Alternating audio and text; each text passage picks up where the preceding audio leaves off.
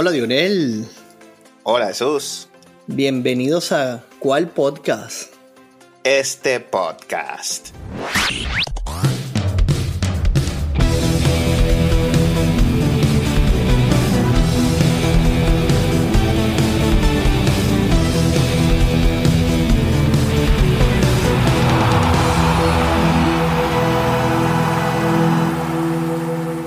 Hermano, la espera terminó. Terminó rapidito para los que queríamos más béisbol. Tenemos un campeón de la Serie Mundial. Sí, señor. Texas Rangers se impone a los Arizona Diamondbacks. Cuatro juegos por uno, hermano. Felicitaciones a los rancheros de Texas. La verdad que lo que hizo el señor Bocci demostró lo que es tener experiencia de serie mundial. Cuarta serie mundial para el caballero. Qué campeón, hermano. Y acaba de llegar. Acaba de llegar a Texas. La verdad que yo lo veía cuesta arriba cuando su, su estelar Adolis estaba en el mejor momento con, esa, con esa lesión de espalda. Hablabas de Schwarzer en ese importantísimo juego 3 y también salió lesionado. Yo decía, uy, esto se pone feito. Sí, pero bueno, aquí es donde sale, digamos, la casta. Correcto. Es un equipo que, estaba bien armado. Y bueno, el MVP, Corey Seager, de otro planeta, segunda vez que gana el premio. Corey Seager, una contratación que hicieron hace dos años. Con miras a ser campeón, todos nos preguntábamos aquí también, incluso en este podcast, qué es lo que estaba planeando Texas. Y bueno, aquí está. Los resultados hablan por sí solos. Seager, uno de los primeros con, con Simien, de los primeros que llegaron. Correcto, esta gerencia tiene todo el crédito. Eh, hablábamos, hablábamos de, esta búsqueda de figuras, ¿no? Como, era impensable que los Dodgers dejaran ir a esa figura, ¿no? Cuando lo llevó a ser campeones en el 2020. Este, y, y allí comenzó todo, ¿no? Este, esta, este, esta cocina que traía los rancheros este, buscaron figuras y lo que necesitaban era este manager. ¿ah? Así parece. Bueno, es que se armaron por todos lados, hermano, porque también trajeron, se reforzaron con Chapman. Se reforzaron con, cuando pierden a DeGrom, se traen a Scherzer. Montgomery, que fue una super sorpresa, también fue un refuerzo. Eh, cualquier huequito que veía Texas lo tapaba rápido. Y con, con una un pelotero de renombre. No había tiempo para adaptaciones, hermano, tiene que llegar listo. Así que lo hicieron, lo hicieron bien, hermano, y aquí está el resultado. La verdad que sí, lo de Mr. Octubre hay que volver a destacarlo. Este, esta sapiencia, tres honrones en cinco juegos. Este, Fue clutch cuando era necesario. Jugó una defensa extraordinaria también. Lo de Siemens. Este, este jugador también que a la calladita siempre dio el batazo en el momento oportuno. Así es, hermano. Y bueno, Eovaldi, que no me canso de decirlo. Bueno. Súper sólido, hermano. Eovaldi, de verdad que, lo hizo muy bien. Todo se lo bien a, Texas, a excepción de ese juego, el juego que perdieron, el anterior. Pero de resto yo creo que, que muy bien por ellos. Felicidades a, los fanáticos de Texas. Y bueno, cuéntame de Arizona, hermano. Cuéntame cómo lo viste vamos a hablar un poquito de, ellos. Bueno, la verdad que para comenzar con Arizona tengo que decir un, récord que parece impensable. El equipo de Texas gana la Serie Mundial luego de haber ganado los 11 juegos fuera de casa. Sí. Esto es, esto es inimaginable, hermano. Si tú vayas a la carretera también como juegas en casa. Eh, esto fue un año de verdad bastante loco, ¿no? Imaginar por un lado lo de, lo de Astros de Houston, que tuvieron un récord negativo en casa, un equipo tan sólido, tan, tan compacto por años, y, vemos a, por el otro lado un equipo como Texas, que se movió como debía, 11 juegos consecutivos ganando fuera de casa, hermano. O sea, es, es, grandísimo, ¿no? Y en, donde tienes que ganarlos, ¿no? este, entonces, bueno, vuelvo aquí a hablar de Arizona, que, que me gustaba, ¿no? Me gustó cómo jugó pelota el año entero hasta el octavo inning del juego de hoy. Que jugaron, nunca lo habías visto con la cabeza abajo, haciendo estos errores que no se anotan en el cuadernito de anotación como errores. Eh, esa jugada por tercera donde no, no se lanza. Luego Marte, que ha jugado una pelota fenomenal, ni siquiera se lanza a detener la pelota. Ese error del centerfield, tú decías, ya este equipo se vino abajo. No, ahí estaban idos. Ahí es el final. Sacaron los outs por, cumplir. Pero ahí, cuando se le fue esa pelota, se terminó.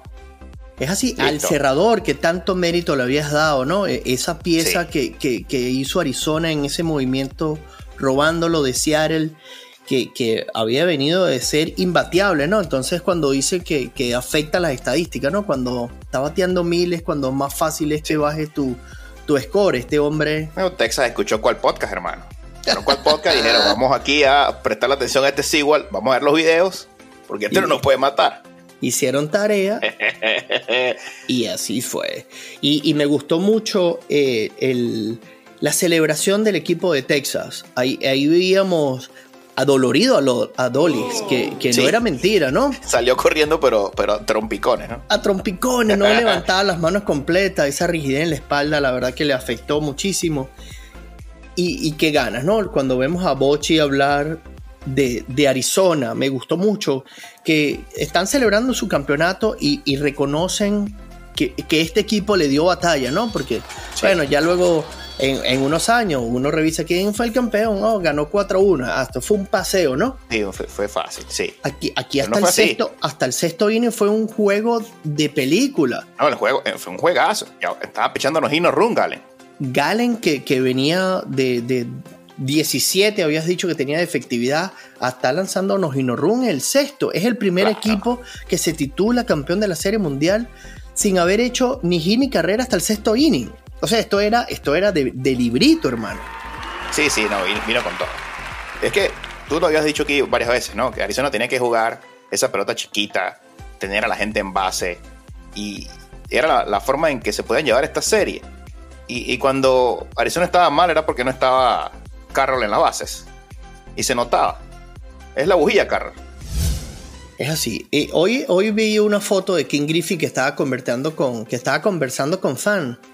Y, recordé ese día que estaba de 4-4 y el, y el manager lo saca. Yo digo, ah, eh, ¿qué, ¿qué, habrá pasado allí? ¿no? Esto habrá hecho que este jugador perdiera el envión. Eh, este, Estas cosas de estos managers que tratan de, de, analizar las cosas de manera diferente, por no tener un récord, recordamos lo de no sé, durante la temporada, ¿no? Se dieron muchos de estos casos que los managers sacaban o tenían récord de hit y los banqueaban.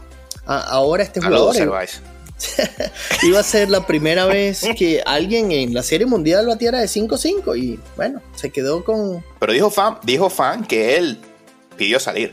Ah, bueno, bueno, yo no escuché esa parte, bien por él. Pero... Él dijo que quiso salir, darle la oportunidad a esta persona que debutara en la Serie Mundial. Pero yo también yo coincido contigo, ¿viste? Porque los dioses del deporte estaban atentos. y dicen, hermano, ¿por qué usted no va a batir ese récord que nadie lo ha hecho en la historia? Bate de 5-5, hermano. Sí, ¿Qué pasó? Bueno. Tienes que. No hay que dejar respirar al otro. Si le puedes ganar 14 a 0, 20 a 0, vaya. Y eso hicieron, y eso hizo Texas, ¿no? Que también los, lo batuqueó durísimo, 11 y 11 carreras. Yo decía, bueno, como ya yo creo que ya estaba listo, ¿no? Luego de haber superado esta lesión, el no tener a tu, a tu insigne bateador que da, de, verdad que lo que da es miedo a Dolly cuando se paraba allí. Sí. Vienes y haces 11 carreras, aquí estamos, estamos como equipo, ya, ya estaba todo, ¿no? Y hoy comienza este duelo de picheo y dije, bueno, esto está para cualquiera, definitivamente esto está para cualquiera. Sí, se podía poner muy bueno porque se, se ponía la serie cerradita. Y Galen podría salir por ahí en contradía de descanso después en un séptimo. Bueno, cosas pequeñas del béisbol, hermano. Y bueno, yo, yo pensaba cuando salió a Dolly, dije, bueno, se le salió el alma al equipo. Vamos a ver si tienen, si tienen suficiente. ¿De qué están hechos? Yo creo que le sobró a, Texas. Así parece, ¿no? Eh, tú dices que, que después en cinco años leemos esto a 4 a 1. Fue muy fácil. No fue así, pero si tomas en cuenta que no estaba Adolis, si tomas en cuenta que Scherzer estaba media máquina. Bueno, no, tres innings fue que dio, dos innings y tercio. Cuatro, innings y un tercio, creo. Tampoco la tenía tan fácil Texas. No, para nada. Muchísimo mérito para Bochi, por eso lo reconozco de nuevo. Es el, el que tú sepas manejar tu, tu line-up, tu dogado. El decir, bueno, ahora vamos a salir a dar batazo por este caballero que lo dio todo hasta este momento y aqueja una, un, un dolor. Y, y, el que debuta en su nombre también, ¿no? Un, debut soñado de dos, dos, tres impulsadas. Ya tú decías, bueno, este hombre estaba era allí con el bate esperando. Sí.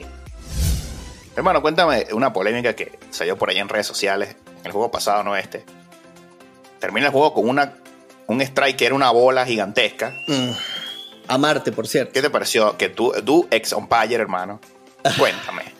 sí, eh, bueno, y lo conversaba con Caco, saludos. Este, que yo, tú sabes, yo siempre he estado muy de acuerdo con el uso de la tecnología. Yo no creo que, esto eh, influya en el, en el amor que le podamos tener al deporte cuando estas cositas así se pueden, se pueden beneficiar, beneficiar en el sentido de que, de que, como tú dices, o sea, esto era, todos vimos la bola, pero el umpire está allí, ¿verdad?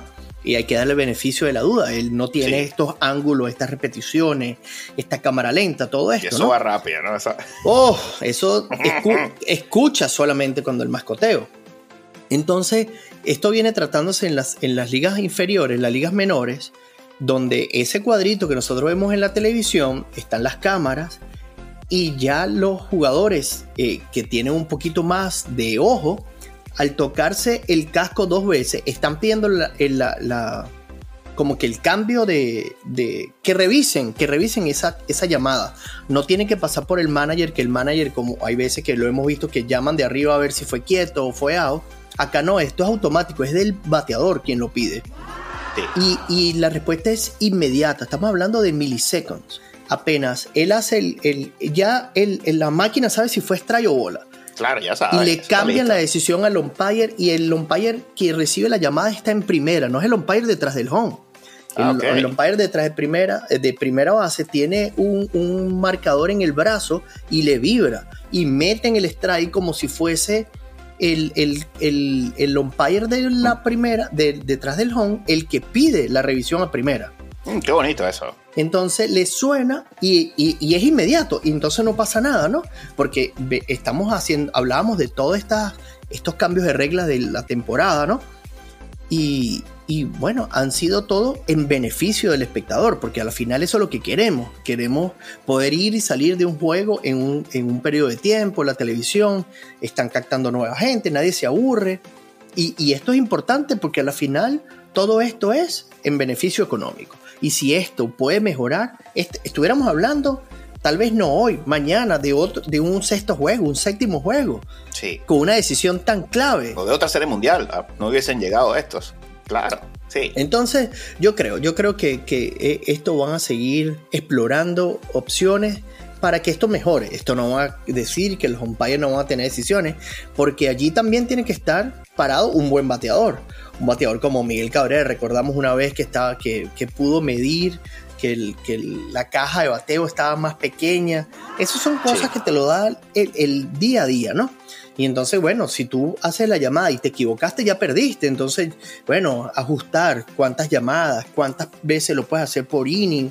Todo esto, todo esto va a ser en beneficio de, de que no se hablen de estas polémicas. Oye, ¿viste qué rápido cambiaron esto? Muy bueno. Claro, ya no vale la pena ya no vale la pena. Va a ser más justo porque yo me he dado cuenta que los peloteros tienen la zona de strike. Medida, hermano. Claro que sí, claro que sí. La tienen super medida. Y entonces, y, son capaces de ajustarse rapidito cuando el umpire le gusta más arriba o más abajo. Ellos ya la tienen definida. Entonces, en el primer inning completo, tres o cuatro jugadores ya, ya pasan la voz al resto, ya saben, le gusta arriba, está, está, y el pitcher está tirando arriba y le gustó al umpire, ya tú sabes. Y ellos ajustan su, su, zona de picheo, ¿no? Y todo va a depender del bateador. Entonces allí también queda el beneficio de la duda, porque si el bateador pide algo y no fue, entonces tú encima a que las llamadas del umpire fueron perfectas.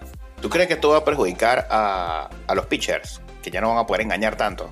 Como este picheo que engañaron a todo el mundo, menos al bateador. No, no, yo no creo que, vaya a pasar, porque aquí la gente van a seguir teniendo esta, eh, esta cantidad de lanzamientos. Antes estábamos acostumbrados que los, los pitchers tenían dos o tres lanzamientos y ahora es súper normal que tengan cinco o seis. Desde que nosotros veíamos pelotas hasta ahora hay hasta un nuevo lanzamiento. Entonces, yo creo que todo esto va a ser en beneficio. El otro día eh, recuerdo que cuando conversábamos con Carlos en nuestro podcast, hablábamos de, lo difícil que era conseguir un nudillista. Sí. Y Allen hoy es capaz de lanzar una curva de nudillos, decía. Yo decía, ¿cómo hace este caballero para hacer una curva que además no rote? Entonces Allen tiene eso en su repertorio. Entonces ya, ya vendrán esto. El uso de la tecnología va a ser en beneficio siempre del deporte. En eso estoy de acuerdo. Claro. Y va, me imagino que va a evolucionar el, pitcher ahora. Va a tener que. El que solamente lanza dos picheos, como, como sí, igual que lanza dos o tres, va a tener que decir: Mira, ya no te voy a tener que aprender a lanzar, no sé, una bola de tenedor. Un par más. claro. Porque ya no voy a poder engañar a esas esquinas al, al umpire y no voy a poder jugar así con engañando al bateador. Aunque, hermano, el béisbol es el juego del gato y el ratón. Es así. Que yo te engaño, que, no, que sí, que me voy, que la seña, que strike, bola. Eso no se puede perder. Por eso es que hay señas, por eso se las roban. No, y eso no va a cambiar, eso no va a cambiar. eso va a seguir ahí, va a seguir viendo la polémica. Porque de verdad es un deporte que tiene muchas variedades, muchas variantes. Y nunca, nunca vamos a ver todo en un solo juego. Así que eso es lo más bonito del béisbol. Eso es cierto. Cada vez uno dice, bueno, eso lo han dicho no solo nosotros. Por supuesto. que tiene viendo béisbol por, por más tiempo que nosotros, siempre dice, cuando pensé que lo había visto todo en el béisbol, acaba de pasar esto. Viene un equipo que gana 11 juegos consecutivos en playoff en la carretera. ya tú sabes. Mira, hermano, otra jugada clave. Otra jugada clave que de este último juego que no se define en este juego, pero bueno, es lo que tenemos aquí fresquito. Sale Sale Galen en el sexto inning y le dan dos hits consecutivos. Le rompen el, el no run, le dan estos dos hits y yo pensé que ahí era el momento de sacarlo, hermano. Tú sabes, está el angelito, el angelito bueno y el angelito malo, que dice, bueno, pero ¿por qué lo vas a sacar si te, acaba, te estaban haciendo no run? Este es tu caballo, no, no tiene más nada que hacer. Pero después dije, bueno, pero ahí está Ginkel, que lo habíamos nombrado acá, que estaba intraficable. De hecho, vino y pichó un, inning y dos tercios muy bien. Con bases llenas y demás. Y con bases llenas y demás. Entonces, yo no sé si sacar ahí a Galen hubiese sido el. No sé, lo que podía haber salvado a Arizona de este juego, de este juego 5. No sé cómo lo viste tú. Es, muy difícil. Yo, es así. Viene lanzándote en los Run. No le han visto la pelota. Un par de hits, ¿qué hace? ¿Cómo hago? Y además, eh, eh, eso es mentira que en estas instancias, en este quinto juego, tú tienes que tener todo el bullpen listo para lo que, lo que necesites, porque para ti ya no hay mañana, ¿verdad? Entonces, e, es eso, es pulso, es, es intuición, es lo que quieras hacer. Sí, sí, muy difícil. Muy difícil. Súper difícil, súper difícil. Muy fácil nosotros desde aquí poder decir, sácalo, vale. No, Me estaba tomando juguito, claro. Bueno, hermano, y, otra cosa, que aquí vuelvo a, esto de el comodín y de la inversión en el, en el equipo, ¿no? Porque por un lado, Texas se gastó una buena cantidad de dinero en traer a estas estrellas, Simen, Seager, Scherzer, DeGrom, Chapman, que no debe ser, eh, debe tener un salario alto, eh, y bueno, consiguen el cometido, ¿no? Entonces en ese, en ese caso tú puedes decir, sí, se hizo bien la cosa. La directiva lo hizo bien. Pero Arizona, por otro lado, no tiene una nómina tan, tan alta. el fichaje fue igual que los llevó a la Serie Mundial. Y Fan, que terminó bateando 421 puntos. y no quiso tomar el, para irse de 5-5. Entonces, ¿qué pasa aquí? Hay que cambiar los playoffs, hermano.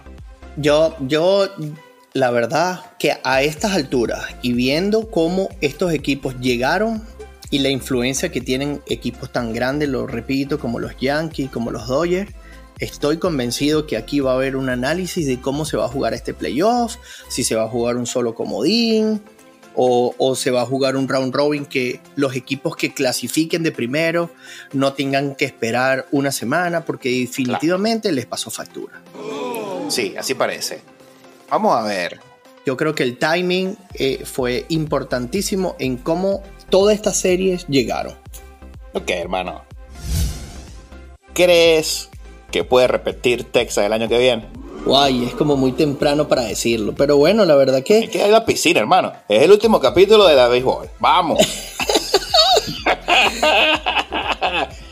bueno, si, si los románticos querían que, que Texas ganara porque era el que faltaba por ganar, yo creo que hay otros equipos ya va, que los Mariners ni siquiera han llegado a la Serie Mundial. Bueno, por a eso iba. Entonces, si vamos a hablar de equipos que faltaban por ganar, en el discurso, cuando le entregan la Serie Mundial, decían que pasaron más de 50 años esperando por ello. Yo decía, ah, bueno, entonces si es por las esperas y ya Cubs ganó, ya Boston ganó, ya.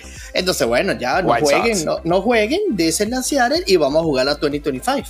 No, no, no, no. Esto hay que jugarlo todos los días. Yo por ahí vi que los equipos fuera del, de, que no estaban jugando, ya están empezando las conversaciones. Recuerda que todo el mundo está a la espera de saber de la operación del unicornio. Por ahí vimos a Soto que se había reunido con unos señores de las rayitas blancas y negras. Entonces, entonces, Texas tiene chance. Yo voy a decir que no, yo no voy a buscar más back to back en esta década que vimos. Yo creo que Houston es el que puede decir que se llevó la supremacía hablamos de la dinastía de Houston.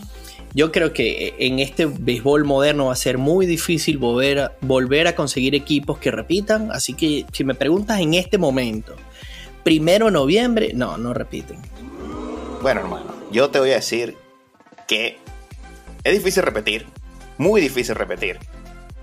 Pero John, el tercera base, que para mí fue el guante de oro, y ni siquiera quiero meterme en esas aguas. Porque ah, bueno, de eso tendremos que hablar, de los premios individuales. me la deben, porque yo creo que el guante de oro era entre Gino y este señor de Texas, novato, Seager, que todavía le queda, MVP, Simen, te refuerza con un primera base de élite y vuelve de Grom, Eovaldi sólido, y vamos a ver si Montgomery repite. Con eso, con ese equipo, puedes ir lejos, hermano. Me duele porque eso va, voy a tener que competir contra esos. Ah, bueno, exactamente. Pero yo creo que Texas puede, puede seguir en el camino de la victoria, hermano. Bueno, lo escucharon acá. Vamos a ver. Este, tengo que felicitarte porque dijiste que Texas iba a ser campeón.